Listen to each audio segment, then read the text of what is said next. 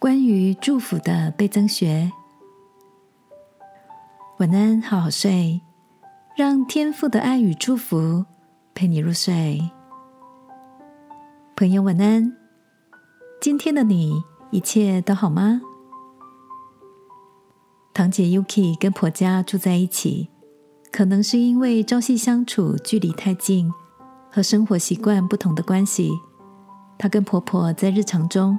难免会有些小摩擦，从食材的选择、口味的喜好，甚至烹调的习惯，各种柴米油盐酱醋茶的细节，都有着各自的坚持与想法。前阵子，表姐的婆婆跟公公一起出门去旅行，刚开始，表姐觉得好像松了一口气，但几天下来，她突然觉得，其实。平常有婆婆一起协助她煮菜跟分摊家务，好像是一件值得感谢的事。于是，等长辈们回来后，她开始看见自己原本没有发现的许多跟公婆同住的优点，例如有人帮忙看孩子、采买生活用品、细心洗切水果。表姐说，当她的想法转变之后。突然觉得自己好像还蛮好命的。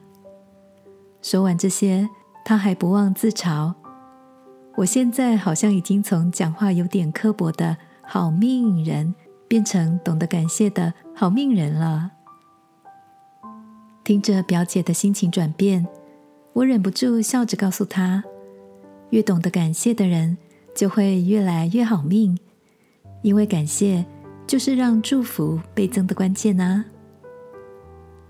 亲爱的天父，透过圣经说，总要说感谢的话。这个提醒，为的就是让我们能够看见围绕在自己身边的祝福。今晚一起在祷告中，求天父让我们的心不被抱怨所蒙蔽，能够透过感谢来看见幸福。也倍增祝福，亲爱的天父，求你使我常存一个感恩的心，转过来看见事情值得感谢的那一面。祷告，奉耶稣基督的名，阿门。晚安，好好睡。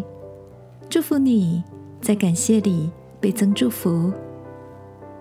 耶稣爱你。我也爱你。